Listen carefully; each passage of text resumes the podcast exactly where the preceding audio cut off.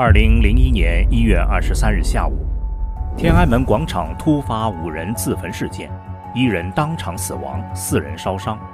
事发仅两小时，新华社就声称，自焚者是五名法轮功学员。这是给单身母亲刘春玲灭火的镜头，在她的头部附近出现了一只用力抡起的胳膊。这只胳膊击打他的头部，造成双手扬起，突然倒地，还从身上快速弹起了一个条形物。显然，刘春玲是在现场被打死的。那个所谓的王敬东，浑身衣服被烧得黑锅底一般，可是他两腿中间声称装汽油的绿色塑料雪碧瓶却完好无损，这不是明显的在摆拍作秀吗？